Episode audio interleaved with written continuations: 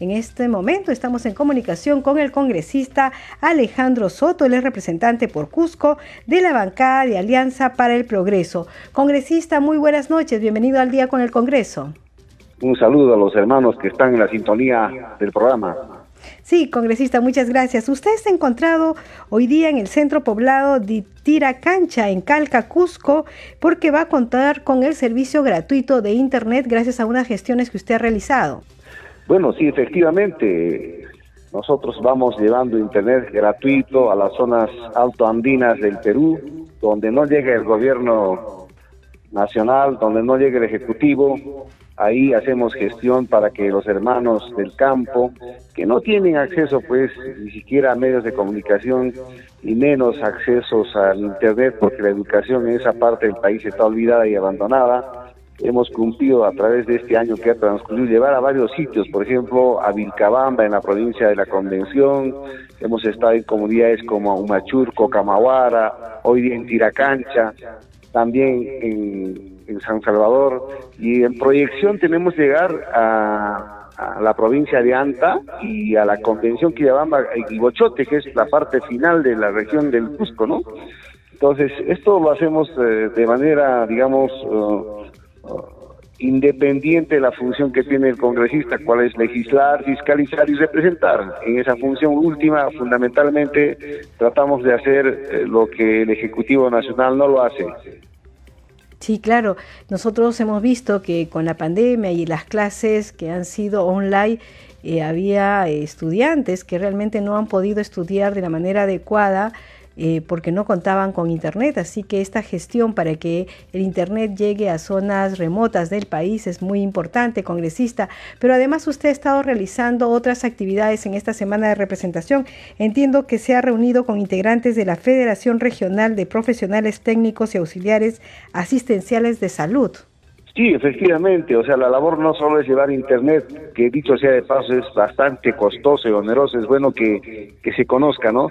Llevar Internet de Cusco a una provincia alta, por ejemplo, significa gasto en, en, la fibra óptica, en la instalación de torres de o antenas de, telefonía, ¿no? Son costos bastante altos, eso también hay que evaluar y agradecer a quienes nos colaboran desinteresadamente. Pero por otra parte, como bien lo has dicho, yo me reúno también con la clase trabajadora y ahí están los hermanos que se ven postergados frente a una decisión del gobierno de no homologarlos, de no categorizarlos como corresponde. Nosotros escuchamos esas propuestas, las trasladamos al Congreso y en algunos casos proponemos proyectos de ley para que a través de una legislación que beneficie a la clase trabajadora se pueda reconocer estos derechos que por largos años han sido postergados, ¿no? También se ha reunido con, con los integrantes de sindicatos de técnicos profesionales y egresados de la ley 25333. Exactamente a qué grupo de personas comprende este o favorece esta ley. Bueno, eh, esta, esta ley eh, comprende a los técnicos del sector salud que han sido, digamos, estudiantes de institutos superiores y que a algunos, curiosamente, se les reconoce, digamos, una categoría y a otros no se les reconoce esa categoría, están considerados como personal de limpieza, es decir, hay 14 niveles para técnicos y eso no puede ser así. Creo que para todos es sabido de que en la administración pública hay tres, tres categorías claramente definidas, ¿no? Son, mm, a ver, profesionales, técnicos, y auxiliares. Claro. Fuera de eso no debe haber. O sea, discriminar sería eh, poner una subcategorización, digamos, en lo que es técnicos, ¿no? Entonces, eso hay que corregir. Claro, y también usted se ha reunido, estamos viendo aquí que se ha reunido con, con, el Sindicato de Trabajadores del Poder Judicial en Cusco, quienes están solicitando la inclusión del presupuesto 2023, la implementación del plan de vida sana. ¿En qué consiste este plan de vida sana y qué es lo que se ha conversado con ellos, congresista?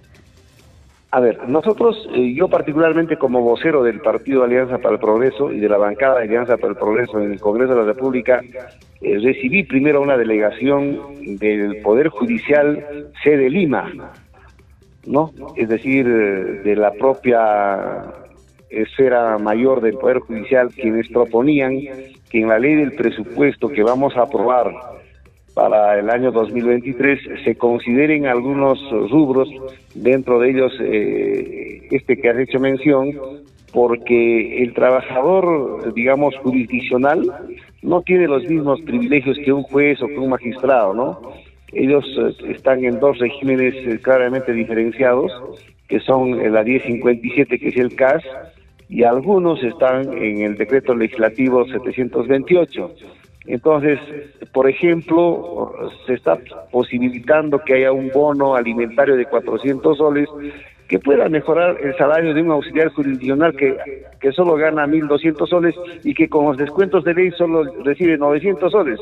¿Y quién vive con 900 soles? Entonces creo que hay formas de tener que apoyar este, esta propuesta que nace del propio Poder Judicial, ¿no? Entonces nosotros hemos escuchado atentamente, vamos a trasladar esta este pedido a la bancada y cuando se trate de aprobar la ley, el proyecto de ley de aprobación del presupuesto del año 2023, eh, lo sustentaremos en el Pleno para que se considere eh, fundamentalmente porque se trata de beneficiar a los trabajadores administrativos, auxiliares jurisdiccionales del Poder Judicial. Claro, esta ley se va a debatir, tenemos el plazo hasta el 30 de noviembre, ¿verdad? La ley de presupuesto. Para que se apruebe en el por Congreso. Eso nosotros Exactamente. Y por eso es que después de que volvamos los congresistas de nuestra semana de representación, tenemos que abocarnos a tener que imbuirnos primero de los presupuestos de cada sector. Estamos hablando ahora del sector, digamos, justicia, hay un sector educación, hay un sector salud, hay un sector transportes, es decir, eh, el, el presupuesto pues contiene en macro se puede hablar de una distribución de lo que le corresponde a los gobiernos regionales, a los gobiernos locales, al Ejecutivo Nacional, a los ministerios y fundamentalmente a los poderes del Estado, dentro de los cuales está el Ejecutivo, está el Congreso y está el Poder Judicial. Claro, y también eh, suponemos que va a ir a sustentar el gobernador de Cusco ante la Comisión de Presupuesto del Congreso de la República. Bueno, es de estilo, pero él está de salida ya, ¿no? Ah, Eso también habría que modificar un poco porque sí, todos están de salida, entonces poco y nada ya les interesa porque como bien lo has dicho, están de salida y hay un desinterés total. Pero para eso estamos nosotros, los congresistas que representamos a las distintas regiones del país, para reclamar al Ejecutivo Nacional una descentralización del presupuesto, porque como comprenderás, hasta el día de hoy, el 70% del presupuesto se queda en Lima y apenas un 30% va para los gobiernos regionales y municipios del interior del país, y eso no nos parece justo. ¿no?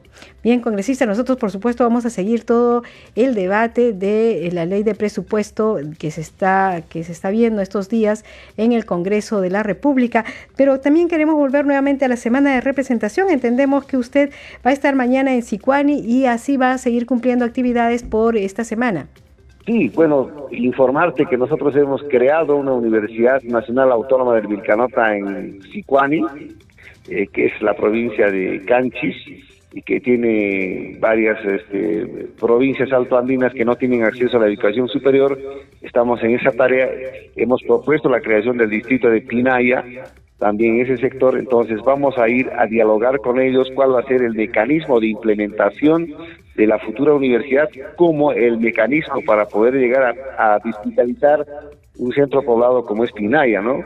Esa es una labor que voy a cumplir con alrededor de 3.000 pobladores Espero que todo se desarrolle como corresponde y creo que de esa manera vamos uh, un poco mostrando el trabajo que tiene el Congreso al interior del país.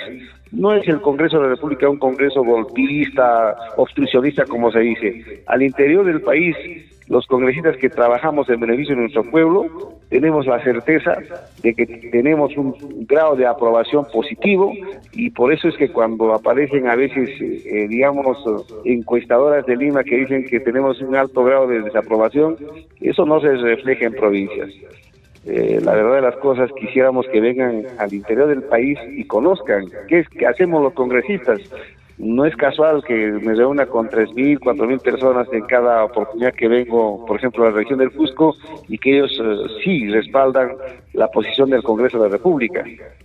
Claro, además es muy importante este contacto con la población porque hay un rendir cuentas ¿no? del parlamentario a la población, decirles qué es lo que está trabajando en, todas las áreas que le corresponde al parlamentario. Congresista, eh, muchísimas gracias. Eh, Alejandro Soto, ya sabemos que es vocero de la bancada de Alianza para el Progreso y representante de Cusco. Muchas gracias por atender la llamada. No sé si tiene algo más que agregar. No, agradecerte a ti y saludar a todos los hermanos que están en la sintonía de tu programa. Creo que es una forma también de darle cuentas a, las demás regiones del país de qué se está haciendo, por ejemplo, en el Cusco, ¿no? Y a través de, tu programa me entero que está haciendo el presidente eh, José Daniel William Zapata, a través de tu programa me entero que están haciendo otros congresistas, colegas en otras regiones. Entonces, esto es muy importante para nosotros. Agradecido por esta entrevista y siempre a tus órdenes. Muchísimas gracias, congresista.